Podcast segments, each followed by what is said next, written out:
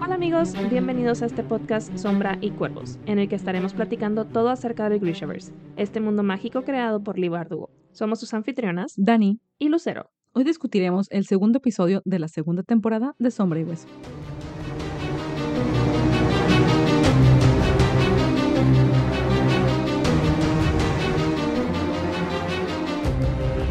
Nuevamente bienvenidos y gracias por acompañarnos en esta nueva emisión, que es nuestra segunda sesión discutiendo la segunda temporada de Sombra y Hueso de Netflix, que como dijimos la sesión pasada, fue mucha la espera, la devoramos en una noche, bueno, en un día básicamente, y ha sido como difícil irnos despacito, creo yo. Como que ya quiero comentar cosas que vi en este episodio que sé que van a repercutir en el último episodio, pero no quiero decirlo porque siento que va a ser un spoiler para aquellos que están yendo paso a paso con nosotros. Que, que, bueno, o sea, si hay alguien que realmente esté haciendo eso, que fuerza de voluntad, porque yo de verdad estoy, ahorita me la estoy llevando despacio con mi, mi segunda, mi segundo rewatch. Estoy como en el 4 todavía, pero porque no he tenido tiempo. O sea, ha sido más que nada eso. Si no, ya me los habría aventado todos. Como yo. Como tú. que de hecho fue, fue chistoso porque ya terminé de ver, o sea, una segunda vez completa. Pero el capítulo 2 lo vi hoy otra vez para refrescarme la memoria y luego lo vi una vez como adelantándole un poquito para armar eh, eh, este guion que hacemos, nuestra guía para, para platicarlo con ustedes. Y hace ratito lo pusimos Lucero y yo otra vez. Así que lo he visto como dos veces y media en el día. No son suficientes. Nunca es suficiente. Aparte, este episodio creo que es de los más largos, o sea, dura un Sí. poquito más de una hora. Entonces sí, sí te lleva un buen rato. Te lleva un buen rato y, y siento ahora, como lo mencionábamos la, la sesión anterior, que ya no se siente tan acelerado como al principio. Como Sí. que la primera vista sí se sentía como que en parte por la adrenalina que traíamos, ya lo siento como más, más fluido y también eh, siento sí la, la emoción y, y a la vez veo que tiene un ritmo bastante bueno, como en general. Sí. En general el episodio no se siente lento, como creo que tal vez sí nos encontraremos con algún otro episodio que sintamos Ciertas escenas. ciertas escenas como que muy largas, de que esto pudo ser, haber sido más corto o menos rebuscado o algo, pero este en particular co- como que nos fueron alternando muy bien las escenas de, de lo que está pasando con Mal y, Alina, lo que sucede con los cuervos, lo que sucede incluso con el oscuro, así que tiene un buen balance este episodio en particular. Sí, sí, estoy de acuerdo. Y pues empezamos justo donde dejamos el primer episodio, ¿no? Que es en esta cabina de Stormhunt con nuestro querido corsario, Uf, queridísimo. que eh, nos hace creer, ¿no? Que, que está dispuesto a entregar a Lina por, por la recompensa. Y es como que, hmm, ¿de qué lado estás? Sí, porque no sabemos bien de qué lado está. Digo, sabemos que esto difiere del libro donde eh, Stormhunt tiene a otro cliente distinto que tiene otras motivaciones para, para ir en la búsqueda del azote marino. Entonces sí nos deja dudando porque pues ya se metió en muchos, digamos, problemas para obtener a Lina. Lo vimos en el, en el episodio pasado y ahora en este creo que, digo, no sé, quiero pensar que todo va a estar bien, pero la forma en la que le quiere hacer como sentir a Lina de duda de mí, tengo otras, otras intenciones ocultas. ¿Sabes qué? Justo eso me quedé pensando ayer, de que qué giro hubiera dado si los cuervos realmente hubieran logrado llevar a Lina de regreso y entregársela a Dreesen. O sea, ¿cuál era el plan de. Stormhunt? Realmente, o sea, en caso de que la consiguiera en ese momento. ¿Lo mismo? ¿Regresar? Yo supongo que regresar, a lo mejor ya dudaban de, del oscuro, ¿no? Digo, quiero pensar que, eh, no sé, como que el hecho que tenga este poder que es igual de la sombra, sí los hace dudar de que tal vez él sí fue quien lo creó. Digo, ah, eh, cosas de, de la teoría de Grisha o de la forma en la que funciona el poder Grisha que muchos Otkasatsia no saben, pero tal vez hay como leyendas, tal vez hay algún, tiene información ahí secreta y que, que ha conseguido de alguna manera y que la- le hiciera dudar de las intenciones del oscuro y que por eso fue como que, bueno, vamos a tratar de protegerla, asegurarla de cierta manera para que en caso de cualquier cosa que pase con este hombre medio loco, la tengamos como a salvo. Mm. Digo, no sé, se me ocurre. Digo, porque en mi cabeza nada más los veía regresando a Ravka y de que aquí está la sombra, destruye, la verdad, pero nunca hubiera tenido entrenamiento, nunca hubiera llegado al pequeño palacio, sí hubieran sido muy, muy distintas las cosas. Sí, no sé, digo, estamos sacando conjeturas porque no Claro. sabemos, porque aparte, ¿sabes qué? No sabemos si en la mente de los escritores es algo que siempre fue así o si es algo que fue como que, bueno, tenemos que meter a Stormhunt desde antes, vamos a meterlo que él fue el que estaba detrás de todo. Tal vez originalmente no lo pensaron de esta manera y simplemente se sacaron como que esto de la manga. de que mm, funciona. sí, nadie lo va a cuestionar demasiado. Sí, no. Pero no contaban con nosotros. Analizando todo. ¿Y qué tal la actitud de Alina? Que durante todo este episodio siento que está como bien, bueno, de entrada pues a la defensiva, ¿no? Es de, es de esperarse, pero no sé, su, actitud así como que girl boss. Me gustó, o sea, no tengo nada en contra de, de que sea girl boss, pero a la vez siento que, que no sé, será como quiero tanto a Stormhunt. Siento como que no merece esta actitud, como que no te va a hacer nada. Confía en él. Ajá, como que confía en él. A mí me gustó mucho cuando está mal sentado y ella se queda parada y no recuerdo qué le está diciendo Stormhunt que Mal se pone así como que la defensiva y nomás Alina le pone la mano así como que yo me hago cargo. Y yo, bien. Sí, me gustó. Porque bueno, viene de, es una gran evolución del personaje y sobre todo, digo igual, comparando un poquito con los libros que vemos a Alina, pues no quisiera decir víctima de las circunstancias, pero hasta cierto punto sí está como muy atada a lo que pasa alrededor de ella y no tiene poder de decisión de casi nada hasta más adelante.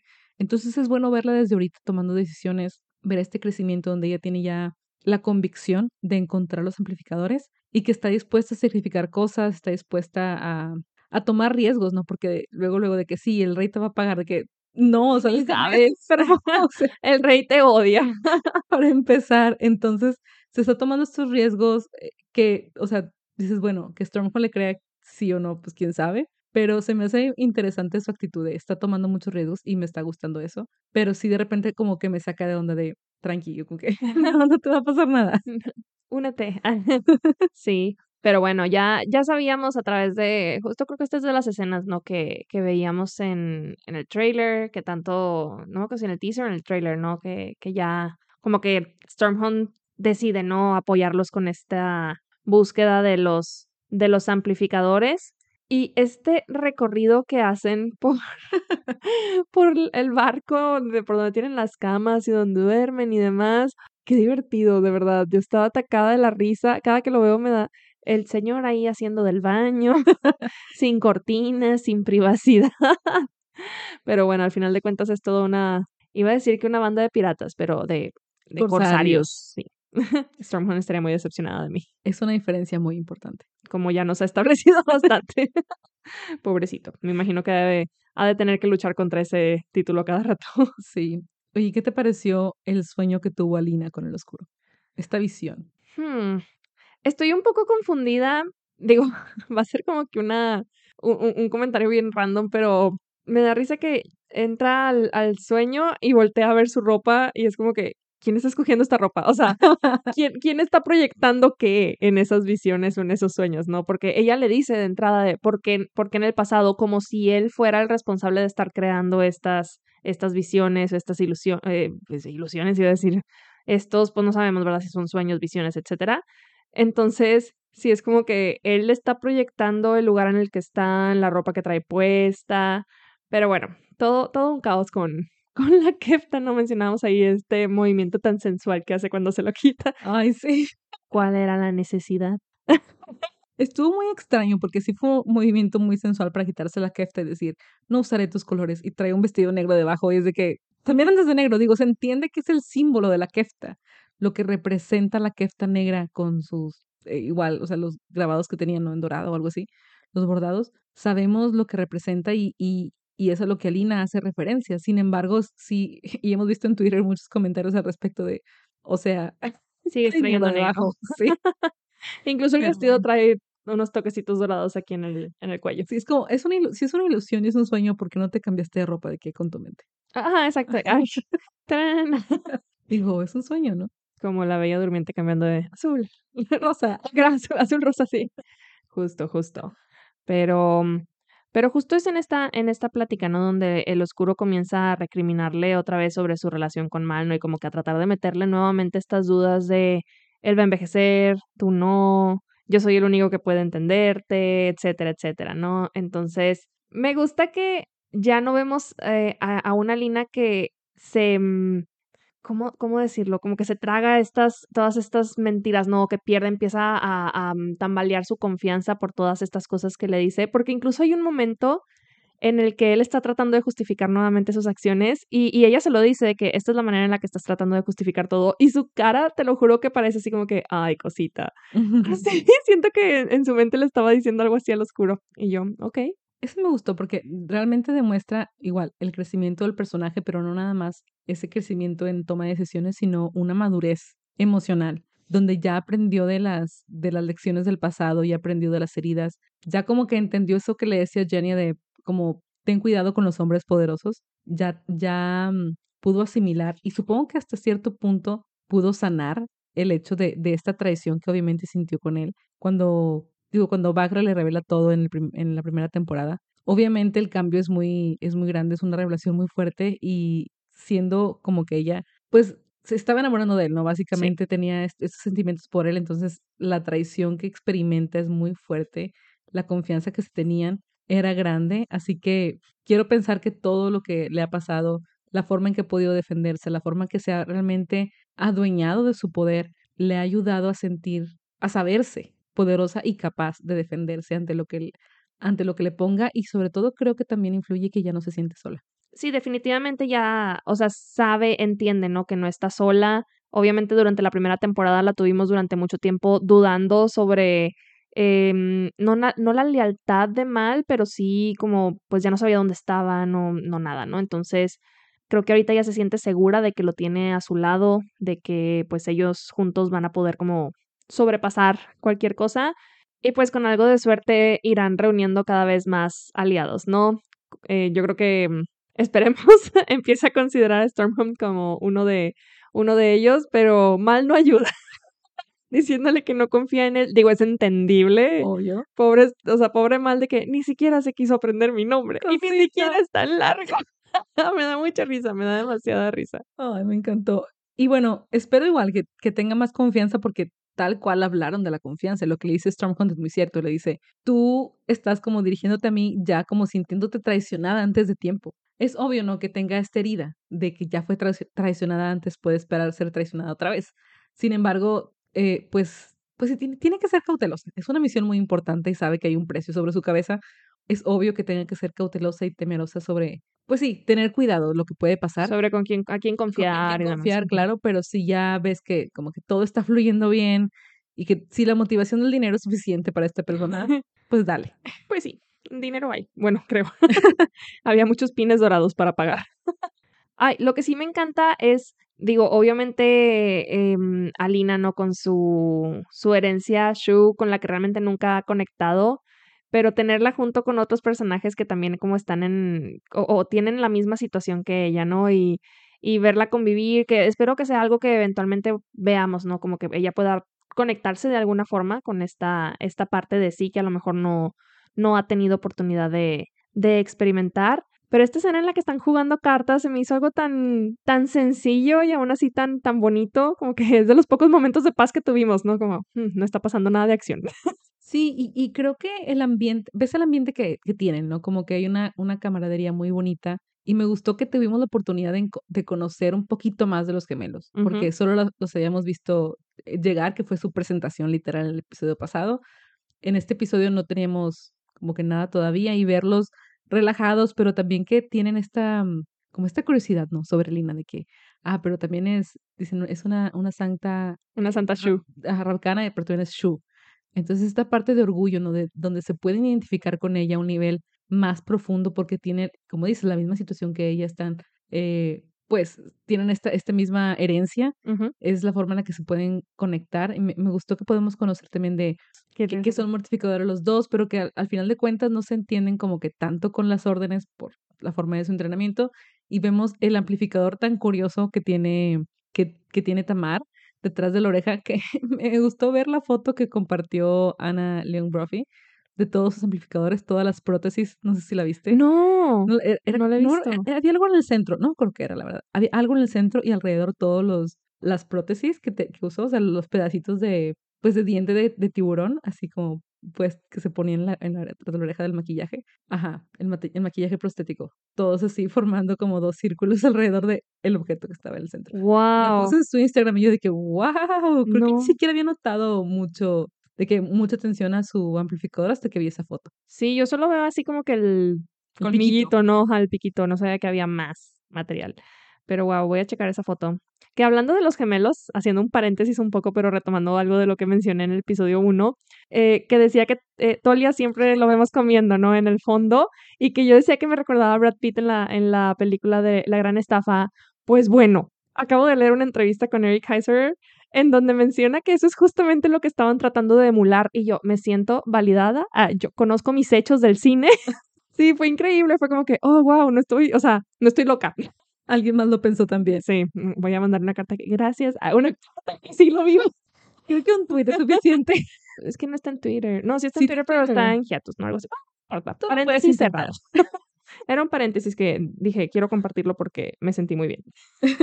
Me llamó la atención, ¿sabes qué? Cuando estaban hablando precisamente de los amplificadores con, con los gemelos, es que le preguntaban a Lina sobre la visión que había tenido cuando, bueno, Lina le preguntó, ¿no? Si vio, qué vio cuando mató al tiburón y comparten esta, esta como visión de haber, Visto los últimos segundos de vida. ajá, eso, de, del animal, sí. Ajá. Sí, lo último que vio el animal antes de perder la vida, más bien. entendí de Lina, dije, ¿what? No, de vida, de vida. Sí. Entonces se me hizo muy, muy curioso de, bueno, ¿qué, qué va a haber más adelante? Sí.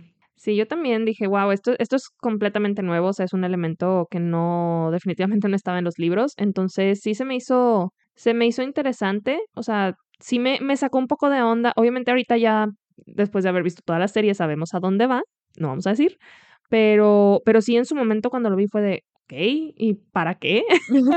¿Cómo va a servir esto?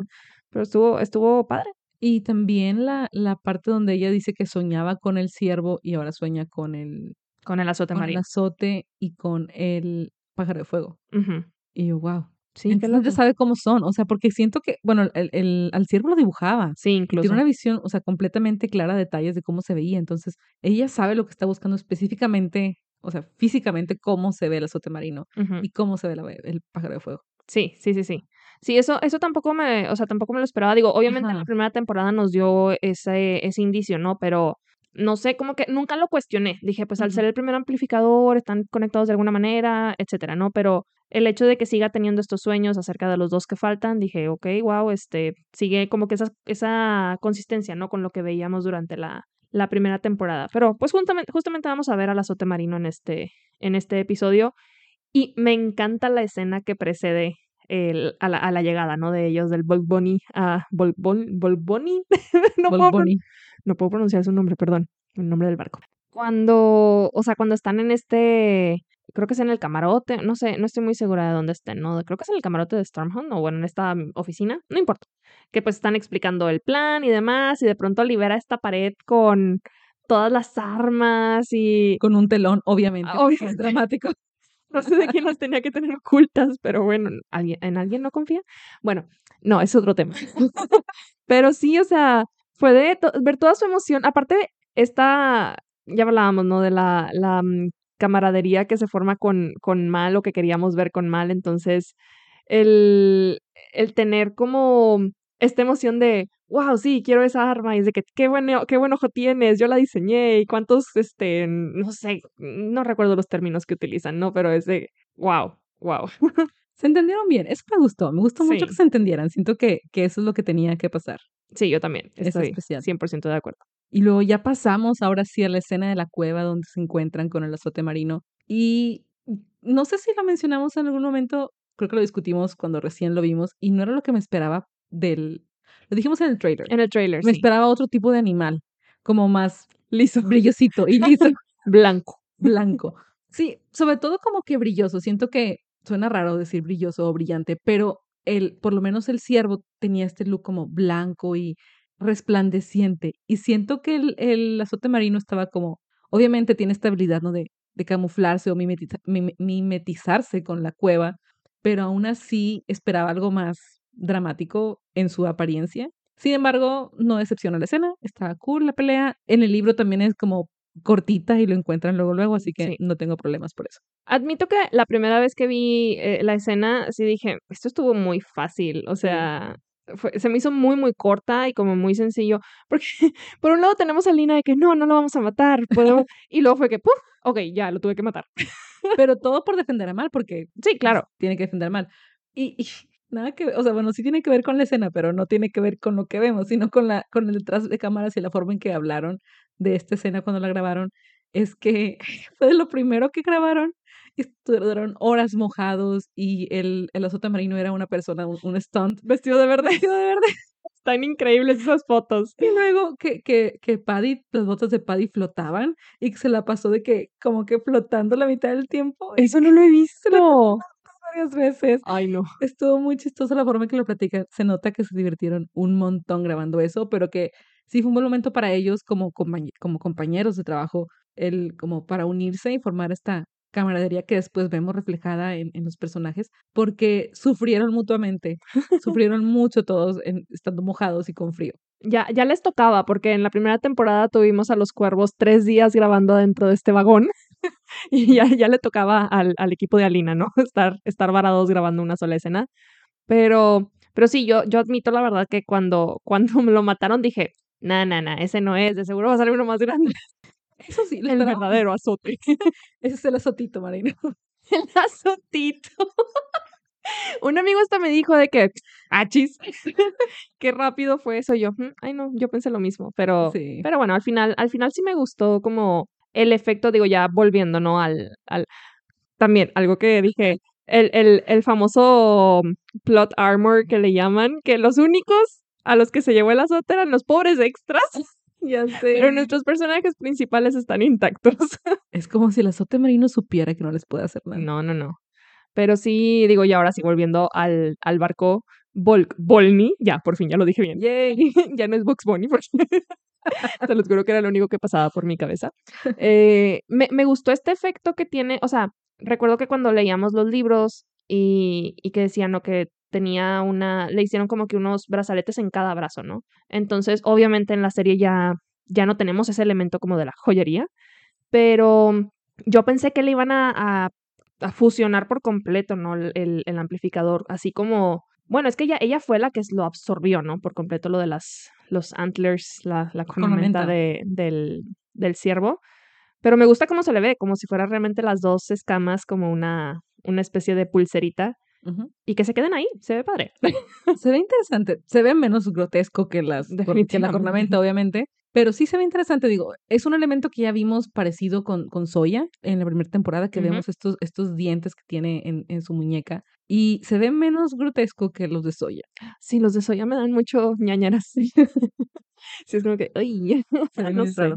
Pero algo que me que me gustó mucho es este muestra de poder que tenemos de Lina cuando recibe los amplificadores, que me recordó mucho, y y no sé si sea la inspiración para esta escena. Eh, en la en Rina y Ascenso están en las cuevas, salen de las cuevas y Alina está por fin sintiendo toda la fuerza de la luz que no había podido in invocar estando tanto tiempo bajo tierra o de debajo de la tierra. Y empieza como que a sentir la luz que refleja el sol en la luna y empieza a brillar, de que le empiezan a brillar, la piel toda ella empieza a brillar y sentía que era esto, porque incluso en la en el libro creo que mal la abraza o algo así y ya como que se calma y reacciona de que está brillando, y es algo similar a lo que tenemos aquí, una Lina completamente sumergida en este poder.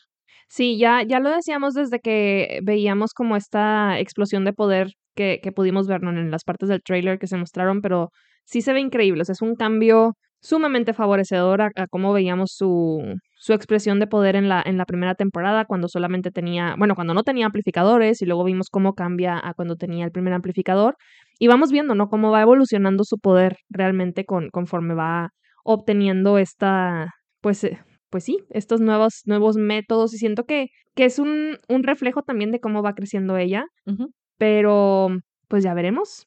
En todas las entrevistas y en todos los en todos lados, Jessie nos decía, ¿no? De que el poder, pues, como que de repente Alina empieza a a ponerse como avariciosa, ¿no? De obtener más, entonces, me gustaría ver como que ese ese lado de de quiero más poder y que se acerque un poquito más a la visión que tiene, o o bueno, a lo que conocemos del oscuro, ¿no? De cómo, pues, fue corrompiéndose, creo que sería un arco interesante. Que también, o sea, no es algo completamente nuevo esta Lina deseando poder, porque en los libros también la vemos incluso desesperada y molesta después de de obtener el azote marino que quiere ya desesperadamente el el el pájaro de fuego, y tiene, este, realmente ambición y avaricia por ya poseerlos y tener más poder, que podemos int interpretarlo como este deseo de destrozar la sombra, pero también es simplemente el sentirse poderosa y disfrutar de este poder y sentir como, pues sabemos, ¿no? Que un Grisha se siente como más sano, más enérgico usando su poder. Entonces, entre más poder tienes, pues obviamente mejor te vas a sentir. Así que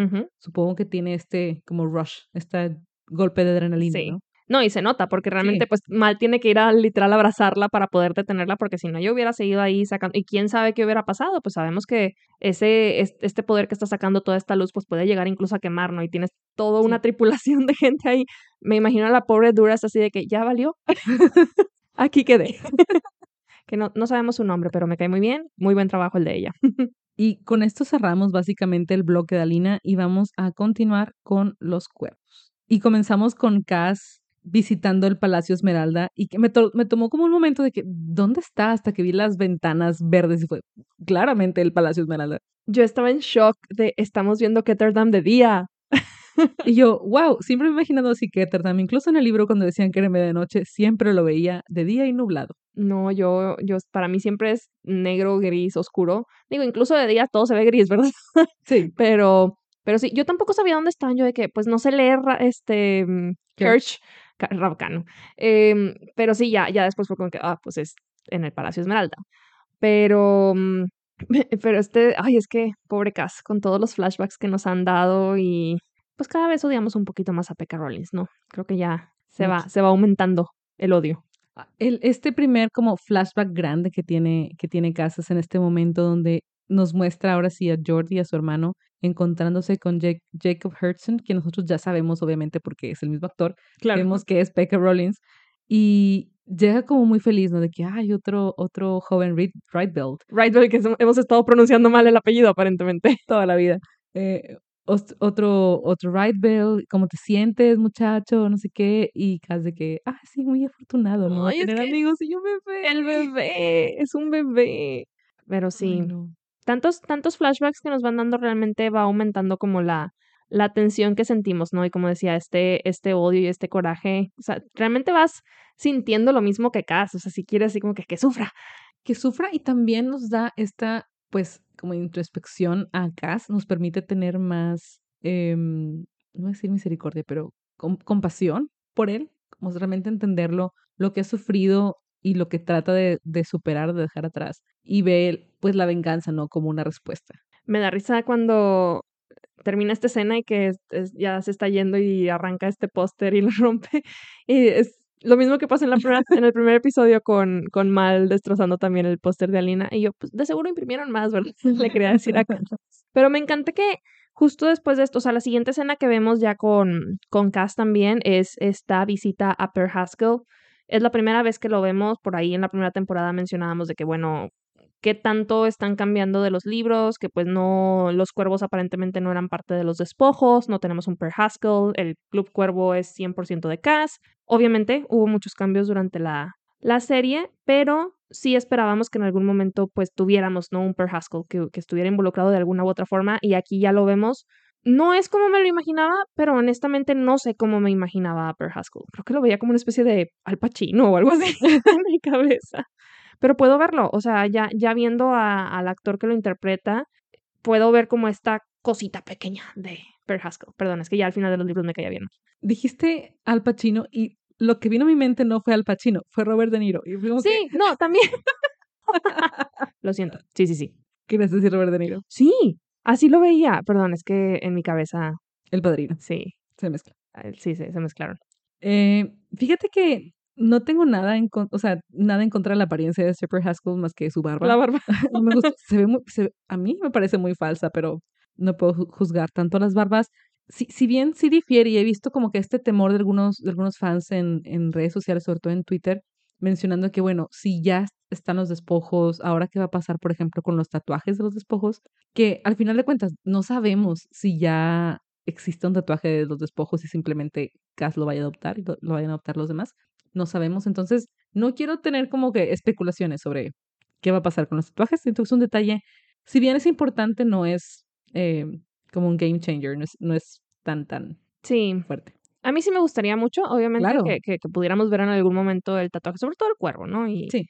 Pero, pero como dices, o sea, si pues eventualmente deciden, ¿sabes qué? Pues siempre no hay tatuaje, pues bueno, puedo, podré vivir con ello, tal vez. Pero, pero sí, me gusta que ya vayamos como que involucrándonos con, como que vayamos teniendo esta introducción, ¿no? De que, ah, ok, los despojos realmente existen en, en, en la serie y, y entender un poquito cómo se van a, a, mezclar, ¿no? Con la historia, con Cass teniendo aquí como este, estoy buscando un, eh, ¿qué era? Un compañero de negocio, un socio de, de negocios y demás pero pues tiene su reputación y claramente ahora que voló el Club Cuervo y se hizo enemigo acérrimo de el rey del barril, pues claro que nadie quiere trabajar con él.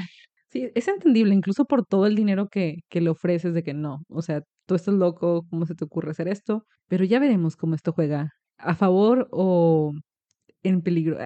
o los más en peligro todavía de lo que están. Sí, exactamente. Pero la escena que sigue de los cuervos me encanta y es mi favorita, los cuervos hasta ahorita. Sí, yo también. Donde los vemos en el, en el restaurante y se me hace súper como perfecto para mostrarnos la personalidad de cada quien y también el papel que está jugando cada uno de ellos. Porque de entrada vemos que como la, los más puntuales, Inés y Jasper ya están ahí listos. Y nos dan a entender que todos durmieron en el laboratorio de Wyland. Sí. oh, pobrecitos. Eh, dormí en el suelo. Este cuerpo necesita una cama. y yo, ahí están Jasper. Están Jasper. Y bueno, discuten las incriminaciones que les hizo Becca Rollins. Y están también hablando de Cass. Y luego llega Cass con Nina y Wyland. Y Nina, como siempre, preocupada por lo más importante. Obvio. El desayuno. El desayuno. Me encanta que llegue preguntando de que, oh, ¿todavía servirán desayuno? No, no sé qué hora es, ¿verdad? Pero, pero sí, dije, wow, on point. Qué, qué, buen, qué buen detalle. Y realmente durante todo el, rato que la tenemos ahí, ¿no? Como que está al pendiente de que les, se trae eventualmente sus waffles, porque obviamente tenían que ser waffles. Entonces, sí, me, me encantó poder ver esta dinámica de cómo, cómo se van a llevar, o sea, cómo se van a llevar entre los cinco, ¿no? Estábamos acostumbrados únicamente a ver a tres cuervos y pues traes a dos elementos completamente nuevos. Tienes a Jesper y a Inés que pues prácticamente no han convivido con, creo que ahorita el que tiene mayor como conocimiento, ¿no? De, de las, las personalidades de los otros dos, pues es Cass. Entonces va a ser muy entretenido continuar viéndolos interactuar y ver qué alianzas se forman dentro de ellos. Digo, los que hemos leído los, los, libros, pues sabemos, ¿no? Todo el tipo de amistades y demás que se forman, pero verlos ya en pantalla ha sido todo un disfrute. Algo que me encantó y es parte de estos de las alianzas que se puedan formar. Wyland observando a Jesper. Obvio. Me encantó. Yo, pues si yo fuera Wyland también estaría viendo así a Jesper. no lo culpamos. Para nada. Sí, pero todo también como que esta, esta forma, no, es que esta escena a mí Nina, ya les decía... Se la roba No, no, y, y, el episodio pasado les decía, sí, en la primera temporada Nina me ha encantado, esta segunda temporada fue de, te colocaste como 10 lugares arriba todavía, ¿no? O sea, en mi, en mi lista de personajes favoritos. Es increíble y, y ver cómo se está, no, no peleando, ¿verdad? Pero cómo se le pone el tú por tú a Cass y el hecho de que Cass hasta está impresionado, eso me dejó sin palabras. Yo de que, wow. o sea, no, no, no. Yo dije, sí, las, los mortificadores pues tienen muchos usos, como este. Y yo, eso fue lo mejor porque realmente vemos un cast que está como muy cerrado de que, bueno, tengo esta idea de cómo se tienen que resolver las cosas, que son como formas muy complejas de resolverlos, no tiene esta como, tiene un street, street smarts muy, sí. ajá, muy como muy fuerte, como que muy tosco, ¿no? Muy rudo, ¿no? La parte de las pandillas y no tiene esta otra parte de observar a la gente en otro contexto, a la gente que tiene una vida, digamos, normal, entre comillas, a gente que no está en pandillas o no completamente. Y Nina luego, luego fue de que no, pues obviamente la gente que trabaja en lugares como esos come en lugares como este, entonces... Hay delivery. Ajá, hay delivery. y pues obviamente se puede, nos podemos entender, no podemos obtener la información de otra, de otra manera. Y obvio, nos hace recordar que Nina es una espía. Claro una espía, y, una espía y una actriz nata.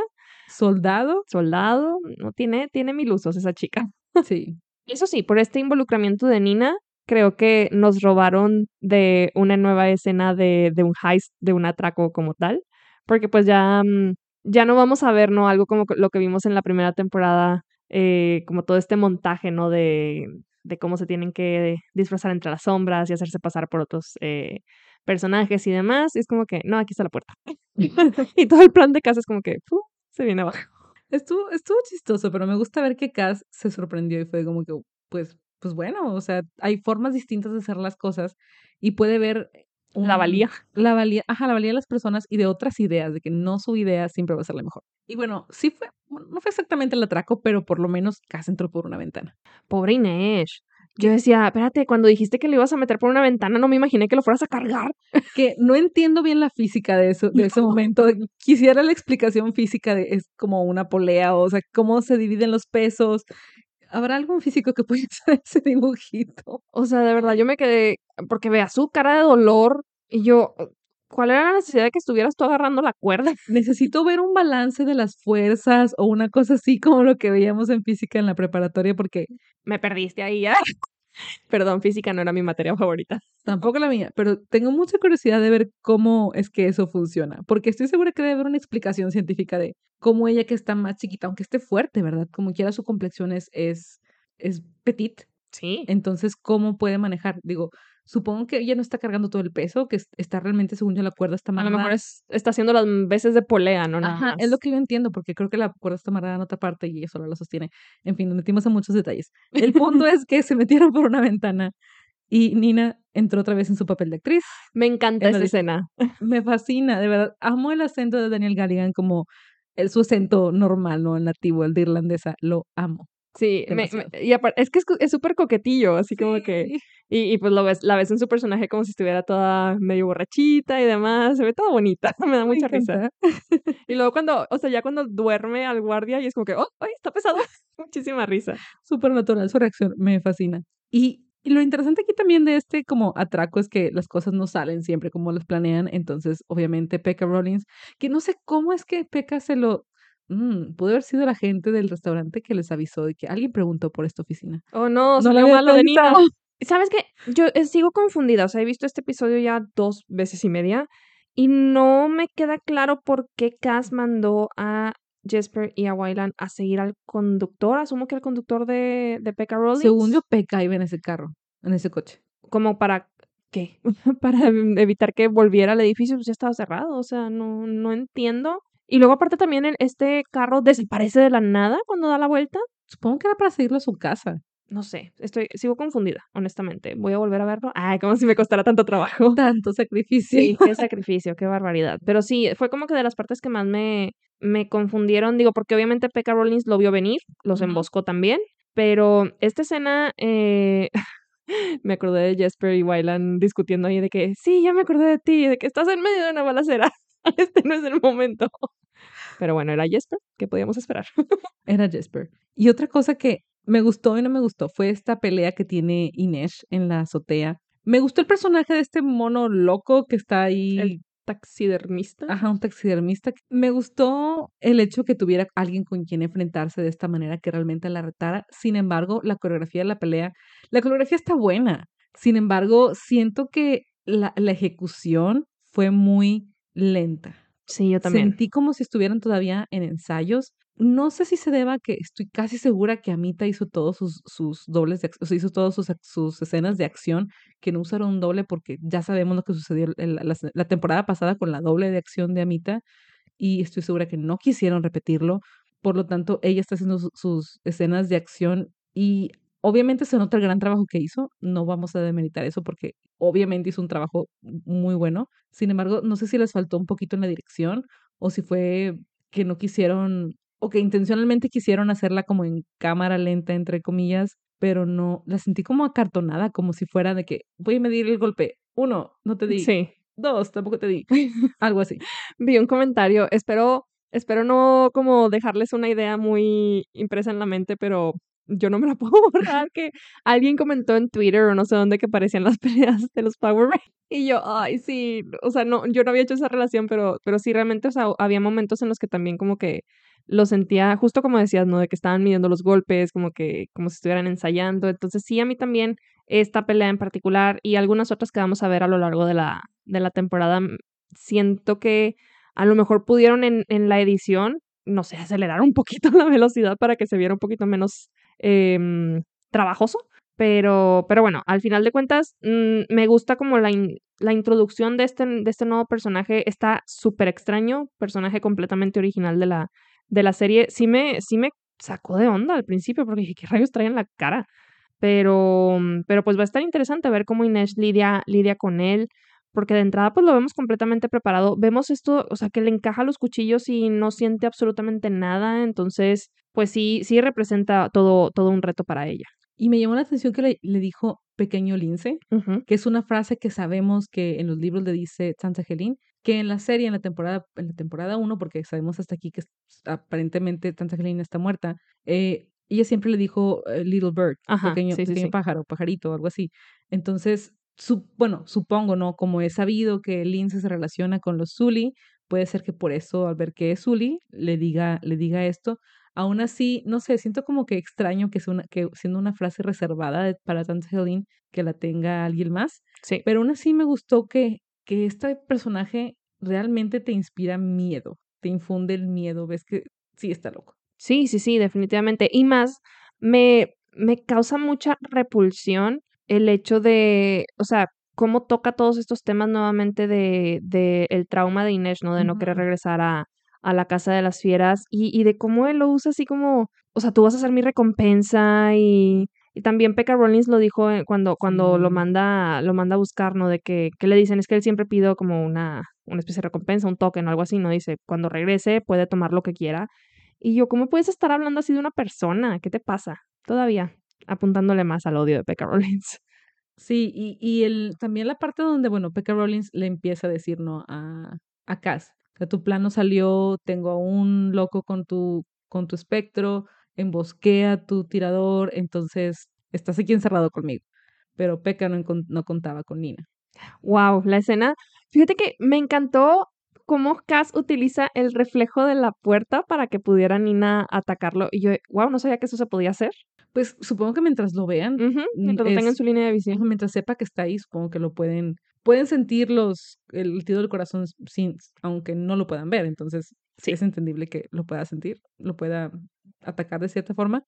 Em, entonces, sí, la parte con Nina estuvo bien. Me gustó que, ok, ya pasa esto, se, hay disparos, todo, y Nina empieza a pelear, ¿no? Mano a mano, ya sin usar sus poderes. Eso me gustó, me gustó mucho porque siento que es algo que olvidamos. Olvidamos siempre que Nina ha tenido un entrenamiento físico de pelear. O sea, le entrenó Botkin, obviamente. Ajá. Igual que a Soya, igual que a, que a Alina, A igual que- Genia. que a Genia. Entonces, sabemos que ha tenido este entrenamiento físico, pero siempre lo olvidamos. Me encanta verla pelear. Fue como realmente un gran regalo tenerla haciendo todo esto. Sí, no, porque a mí me evocó muchísimo esta escena de la primera temporada cuando se enfrenta a los Druskela en el cuarto de la, de la posada.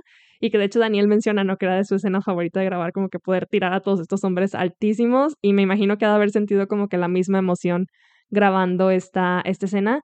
Y todavía tener el aplomo de poderse levantar después de que le hubieran disparado, ¿no? O sea, toda, todavía estás herida y, y aún así, ¿no? Pues vemos ahí el aplomo, ¿no? De, de soldado.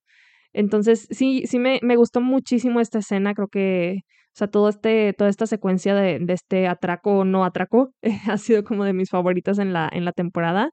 Y, y por fin sabemos de dónde venía esta explosión, que cuando recién veíamos esto, me parece que esto sí fue del teaser, Sí. que decíamos, era el laboratorio de Wayland, lo voló. Pero no, ya vimos Algo que no es. Sí, pero ya, ya vimos que no es. Y, y pues nada, vamos a ver a, a, a nuestros cuervos reunirse de regreso en el famoso cementerio de El Velo Negro. Y ahí nos dejan nuestros cuervos. Y vamos a, bueno, nos falta un cuervo, nos falta, nos falta Matthias, que lo tenemos todavía, todavía tristemente en Hellgate, que en los subtítulos le pusieron la boca del infierno. Oh, wow. Ajá. Ok. Entonces, no sé, así está en los libros también. según No, sí está la puerta del infierno. Entonces, pues bueno, en subtítulos le pusieron la boca del infierno, dire- le diremos La puerta del la infierno. puerta del Mira que infierno. Estoy, estoy casi segura de que los subtítulos en la primera temporada sí dicen puerta del infierno. Sí, según yo también. Se me hace raro que digan, digan diferente esta vez, pero Pero pues hasta los títulos de los episodios están bien raros en español. de hecho, estamos muy, muy conflictuadas por eso. Pero Netflix, contrátennos. Podemos hacer las traducciones más fieles. por favor. De hecho, o sea, nuestro, para que vean el nivel de, de, angustia que sentimos, nuestros dos Netflix están en inglés, entonces no podíamos ver los, los títulos de los episodios en español. Encontramos la traducción en Wikipedia, pero se nos hizo muy raro. Dijimos, obviamente está mal traducido, lo tradujeron con Google Translate, así que les preguntamos a algunos amigos de que, oigan, quien tenga Netflix en español, nos puede mandar una captura de pantalla de cómo están los títulos en su, en su Netflix. Y para las- nuestra sorpresa estaban iguales que en Wikipedia. Horrible, horrible. Sobre todo el último. Sobre todo el último. Nos causó algo.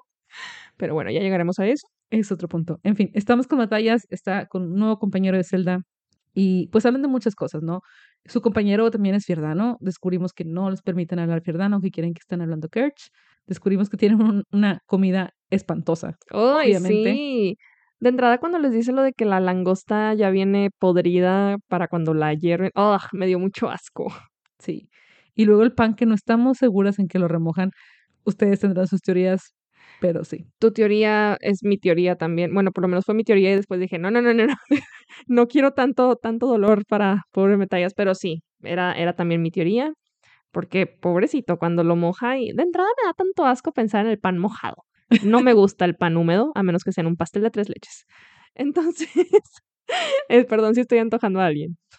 Eh, pero sí, o sea, pensar en el pan todo blando y luego la expresión de metallas cuando se lo come, dices, ugh, pobres. Y luego, como que hasta esta última vez que lo vi, capté lo pequeña que está la celda. Sí. Dije, qué desesperante. Bastante desesperante pensar en ese espacio súper pequeño. Y un detalle que me llamó la atención es el nombre del compañero, del antiguo compañero de celda del compañero de batallas, que lo menciona, que es Demian, que nos recuerda a San Demian que tuvimos que irnos a, al, iba a decir, al santoral. wow.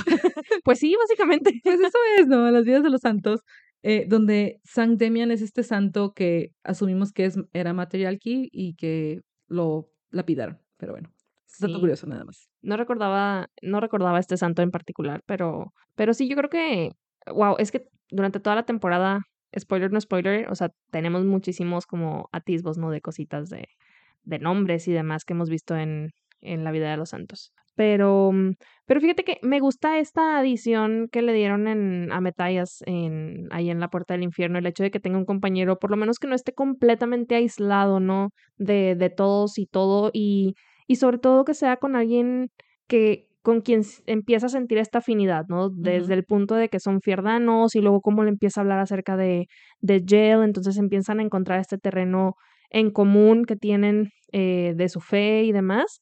Entonces, sí, sí me da gusto por él, también me da gusto por Callahan porque no tuvo que grabar todo solito.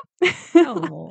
pero, pero wow con las escenas de Metallas y Nina, que yo sigo preguntándome si son un sueño o si son recuerdos. La verdad, al principio sí pensé que eran recuerdos porque Metallas está muy convencido de que Jell no lo va a perdonar por sus eh, pecados y yo decía, pues sí, ha de ser un recuerdo, no algo, algo sucedió, pero puede que hayan sido como estos realmente sueños, pensamientos y que esté pensando más como que mi mente está divulgando a cosas impuras, ¿no? Y, por eso sienta este remordimiento de conciencia. Pero, yes, por fin vimos a Helnik. Sí, Helnik, al fin. Creo que todos los fans de Helnik, creo que todos somos fans de Helnik. Todo el mundo. No he visto a nadie que odie a Helnik. Si no son fan de Helnik, no me digan, por favor. no rompan su corazón, por favor. Pero sí, me gustó mucho ver como, eh, como dices, esta parte que, que Matthias tiene a alguien con quien confiar, en quien platicar, con quien hablar de Jell, que, y que le mantenga como esta paz, ¿no? Porque, como dices, lo vemos muy intranquilo, convencido de que Jell no lo va a perdonar, ya sea por actos impuros, por pensamientos impuros, por, por lo que sea que él siente este, esta culpa. No sé, a lo mejor también se siente culpa simplemente por haber confiado en una Grisha. Eso puede ser también algo que, de lo que él se sienta culpable, que él se sienta mal, que es un pecado para él. Y entonces tener a alguien que le esté recordando que no, o sea, te va a perdonar, como tú eres bueno, estamos aquí y a lo mejor no vamos a salir aquí. Prefiero no olvidarnos hasta que estemos muertos, pero que se mantengan como firmes, que eso supongo que a Matalla le va a dar como mucha tranquilidad. Quisiera pensar que poco a poco, si bien a lo mejor no va a poder aceptar completamente de, bueno, ya estoy aquí, ni modo, me voy a resignar, pero por lo menos que el tiempo que esté ahí sea menos feo, sí. menos horrible de lo que es. Sí, así es. Y pues con eso dejamos a Metallas y pasamos allá nuestro último personaje a discutir, que pues es el lado del oscuro, ¿no? El, oscuro y quienes lo acompañan. Y wow, estas escenas con, con el oscuro y con Genia. Daisy, de entrada, sabíamos, ¿no? Que se, se iba a aventar un papelón como Genia durante toda la, la temporada. Y vaya que no, no decepciona. Todo el tiempo la vemos con una cara de susto y, y no es, no está de menos. O sea, el, el hecho de, de haber visto estas criaturas al final del episodio pasado, nuestros ya y luego le toca a ella de primera mano tener que atender al oscuro cuando pues ella lo único que quería era a lo mejor regresar con sus amigos, ya salir de todo este problema.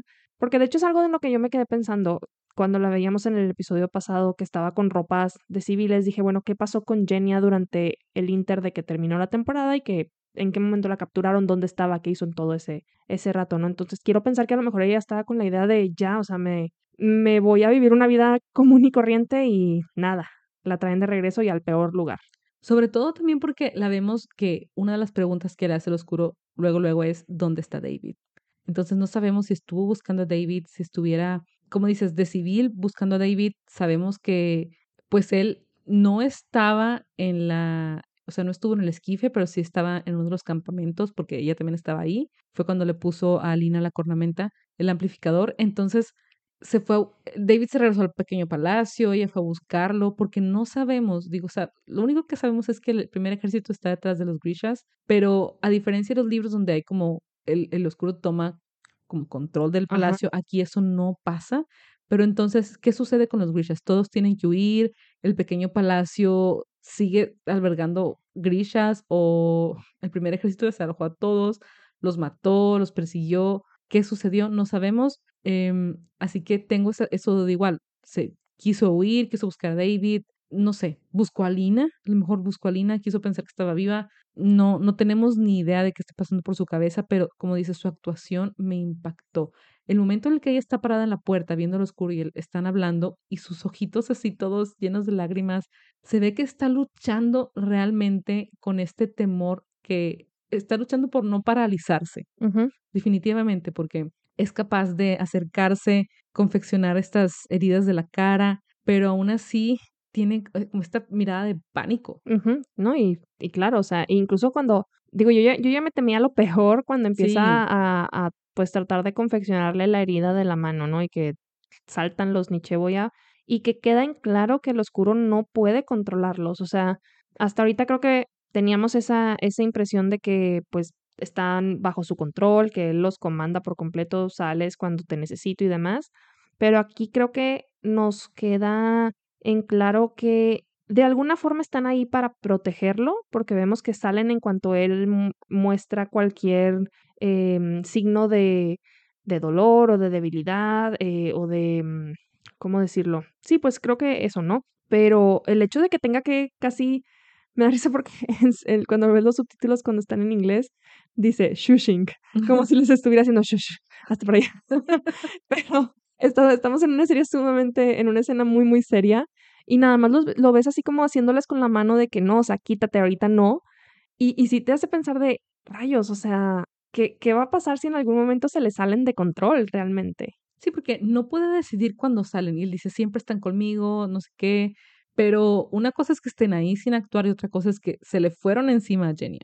Sí, sí, sí. Entonces, esa falta de control, si él realmente quiere como volver a tomar la confianza de Genia, él sabe que Genia no está feliz, tiene que estar ciego realmente para no darse cuenta de las cosas que, que, que Genia probablemente está arrepentida de la forma en la que lo ayudó o, simplemente tiene mucho miedo de lo que él puede hacer. Entonces, atacarla con Nisheboya o dejar que se salgan de control no es la forma de ganarse esta confianza.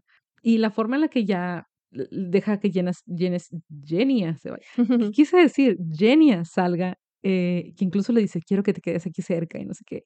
Y Jenny de que, ah, ok, Ay, Se me hizo súper predador ese, ese comentario de me voy a asegurar de que tu cuarto está en esta ala del edificio. Y yo, ok, de entrada vimos la casa, no está tan grande. Pero sí se me hizo bien creepy. Yo de que déjala, déjala que esté lejos de ti. Lejos de ti por siempre. Y ver a Jenny donde pudo aguantarse lo más, o sea, lo más posible. Y llega, se rompe, llora. Y vemos otros bichos pasando así al lado de ella, riéndose con sus keftas brillantes de lujo y ella sufriendo. Yo ¿por qué están felices? Están con el malo. Yo estoy, yo estoy segura de que, o sea, todos estos Grisha que, que el oscuro está rescatando, realmente no tienen conciencia, bueno, quiero pensar, que realmente no tienen conciencia de la magnitud de las acciones que, que, ha llevado a cabo y de, de las masacres, ¿no? Que, que han caído bajo sus manos Y, para ellos realmente es como que, pues él vino a sacarme de las jaulas donde me tenía el primer ejército. Entonces, por ese lado lo entiendo, pero también me causó un shock de cómo puedes estar tan feliz. O sea, sí, sí fue como un, un súper contraste que, que, de hecho, justo contrasta muchísimo también con el escenario que estamos viendo, ¿no? De Genia toda, toda estresada, toda triste y esta casa casi en ruinas y ellos muy felices. Y yo, algo aquí está raro, pero bueno. Pero bueno, pasamos a otro Grisha que no conocíamos, que es a Vladim. Vladim. Vladim. Vladim es un alquemi y él menciona que no estuvo en el pequeño palacio porque su pueblo lo escondió, pero supongo que también le tuvieron miedo, lo encerraron en una jaula y el oscuro lo salvó. Y ahora está trabajando para él y me llamó la atención que como que Vladim cree que puede deshacer el Mersos. Yo siento que es joven e ingenuo. Obviamente es joven e ingenuo, porque supongo que, no, iba a decir, puedes deshacer Mersos con Mersos, pero al final de cuentas es como lo que dijo, lo que dijo Inés en la primera temporada, de no puedes apagar el fuego con más fuego. Así que sí es muy ingenuo y también ingenuo las intenciones del oscuro, porque él está convencido de que el oscuro quiere deshacer lo que le está pasando. Yo también creía que el oscuro está, bueno, por lo menos sí que está tratando de deshacerse de sus dolores de cabeza. Ah, no, es que sí está tratando de hacer eso, Para eso pero sí. pero sí, es cierto. No, no recordaba que Vladimir pensaba que estaba tratando completamente de deshacerse de todos los efectos, incluidos Nicheboya y demás, ¿no? Pero, pero siento en, en Vladimir como una, una sed de, de, de aprender, como que esta misma inquietud que vemos en David de, de no veo distinción entre bueno y malo, simplemente hay algo nuevo que, aprender, algo nuevo que podemos desarrollar, ¿no? Entonces, por ese lado, no me, no me súper encantan, tengo que admitir, los, algunos de los nuevos personajes que metieron del lado de oscuro en términos de, de Grishas que lo están apoyando y demás, pero el personaje de Vladim creo que fue una buena, em, un, un buen personaje, una buena adición a, a, su, a su séquito. eh, sobre todo, pues, porque va, va a ayudar, ¿no? Como que un poquito a mover la trama, ya veremos más adelante. Sí, sobre todo si la contrastamos con otro personaje que no nos gustó, que es, que es Fruzy, que siempre, no, no es por ser grosera, pero siempre que veo escrito Fruzy, lo quiero decir Fruzy. Yo también, sí, es lo único que se me viene a la cabeza. Como el juguito. No sé si, digo, aquí en México hay unos juguitos que se llaman Fruitsy, que eran como para los niños y los que te dan en, las fiestas infantiles, y los típicos juguitos para llevar en el recreo de la escuela. Entonces, Sí, yo también vi el nombre y yo de que qué nombre de cereal es ese también. Frutilupis. Ah, no, no, perdón. No, pero sí, realmente cuando, cuando nos presentan a este personaje, sí, aquí sí puedo decir abiertamente que siento que fue un fallo. No solo en, en el personaje en sí que me causa un poco de conflicto, no sé si la actuación o el diseño del personaje, hay algo que no me termina de encantar, pero también en el hecho de que jamás la habíamos visto y de pronto pareciera que es una de las eh, Grisha de más confianza del oscuro cuando o sabemos que ella sabe dónde está escondido el diario de de- el diario de Morosova, o sea, elemento crucial para, para el oscuro y tanto que se habló sobre los secretos que podían estar ahí y demás y, y no tenemos idea de quién es ella, o sea, ¿qui- ¿de dónde saliste? creo que lo que más conflicto me causa es eso, que le confió el diario y le confió a Bagra. O sea, ¿qué? ¿Por qué? ¿Quién es ella? ¿Por qué se lo ganó? Obviamente hay una historia y yo supongo que la tenía ahí como de guardia custodiando porque incluso la vemos y trae ropa, Ah, sí, no trae kefta, trae una ropa X. me gusta su outfit, eso sí. Está muy cool. Pero, pero la vemos así como esta custodia, esta, esta guardiana de los diarios de Morozova y es de, ok, ¿cómo te lo ganaste? ¿Por qué confía tanto en ti? Eh, ¿Y dónde estabas tú este tiempo? Digo, no era necesario a lo mejor verla, pero que la mencionaran o que hicieran alusión, algún, algún comentario sobre la historia que tenían. Porque no se, no se trató de justificar el por qué estaba ahí. Eh, solo le dice, eh, no, lo, no lo abrí, aquí está, te lo mu- mueve creo que agua y se abre el espacio y ahí está el diario. Pero No, Bagra está detrás del agua. No, el, el- el- Ah. el diario está, de hecho también esos tengo, tengo ¿Dónde mis estaba? dudas. Está en un nichito y está cubierto por sombra. Y yo, o sea, Ajá. nadie veía la sombra. Digo, porque la sombra no era como que metes la mano en la sombra y te come algo, ¿verdad? O sea, fácil pudo haberlo. a lo mejor sí. ¿Por qué? Pues pueden ¿Qué tal entrar sombra. versos? algo más Mm. intenso. Mm. Pero entonces ella como está diciendo de que de- nunca lo agarré, pues no hubieras podido. Se te hace la mano de Volker. Ay, qué miedo. Pero pues sí, no, no, o sea, hay, hay como ciertas inconsistencias que no, no me terminan de, de, de, agarrar, de agradar y de cuadrar.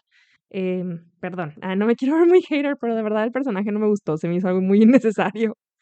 Sí, creo que se lo hubiera tenido oculto, de que enterrado en una especie de caja fuerte o no sé, algo, hubiera tenido más sentido que tener una persona eh, custodiándolo, que lo hubiera custodiado precisamente con algo de Mersos. Digo, sabemos que no es la primera vez que lo usa, así que no hubiera sido algo de sorpresa. Así que, no sé. Pero bueno, el caso es, lo mejor de este pedazo fue que tenemos a Vagra de vuelta. Sí, Vagra, eh, legend, como dice Jessie. Em, me encanta que es la primera vez que la vemos en esta temporada y lo primero que le dice al oscuro ya es súper sassy de tengo semanas aquí y hasta yo me veo mejor que tú. Vaya manera de recibir a tu hijo, pero pues es, es verdad. Digo, tiene, tiene semanas sin verlo, me imagino que no lo había visto con estas nuevas cicatrices. Se ve fatal. Bueno, fatal para sus ojos, ¿no? O sea, de ver súper cansado, súper agotado. Ella, ella, lo conoce, ¿no? Pues es su hijo. Fatal para ser Ben Barnes. Sí, es que hay una forma posible de verse mal siendo Ben Barnes. Es correcto. Y ya lo último que vemos de, del oscuro y, y en, este, en este episodio es cómo encuentra o se da cuenta de esta como conexión, ¿no? Que tiene con Alina a través de la herida que tiene en el, en la mano. Y se me hace bien curioso que empieza como que a brillar, ¿no? Como si se reflejara la luz, este, este nuevo poder que Alina está teniendo y de, de pronto ya lo tienes también ahí reflejado entre la oscuridad que vemos en la herida. Y así es como se da cuenta de que pues está, está de vuelta. Qué triste que eh, él se entere primero de que ella está de vuelta y ella sigue todavía con la idea de que podría estar muerto. Sí, pero dentro de todo, digo, de, de lo triste, como dices, me gustó mucho que pudiéramos ver esta conexión con algo tangible que igual, creo que lo mencionábamos en la primera temporada cuando le ponen el pedacito de cornamenta en la mano, me gustó verlo porque es algo que, que es muy difícil eh, exteriorizar, porque en el punto de vista de Alina en los libros simplemente ella te expresa, ¿no? De cómo le duele usar su poder o tal o cual cosa. El hecho que hay algo así realmente, pues, visible es muy importante para que podamos entender la magnitud de la conexión que tiene. Muchas gracias por acompañarnos. Esto es todo por esta semana y los esperamos en la próxima donde estaremos discutiendo el tercer episodio de la temporada 2 de Sombra y Hueso. Como siempre les recordamos que nos pueden seguir en nuestras redes si no es que lo hacen ya. Nos encuentran en Twitter, en Instagram, en YouTube como Sombra y Cuervos y ahora ya también tenemos TikTok para que vayan a darnos follow por ahí. Y sin más por el momento nos despedimos sin llantos, sin funerales.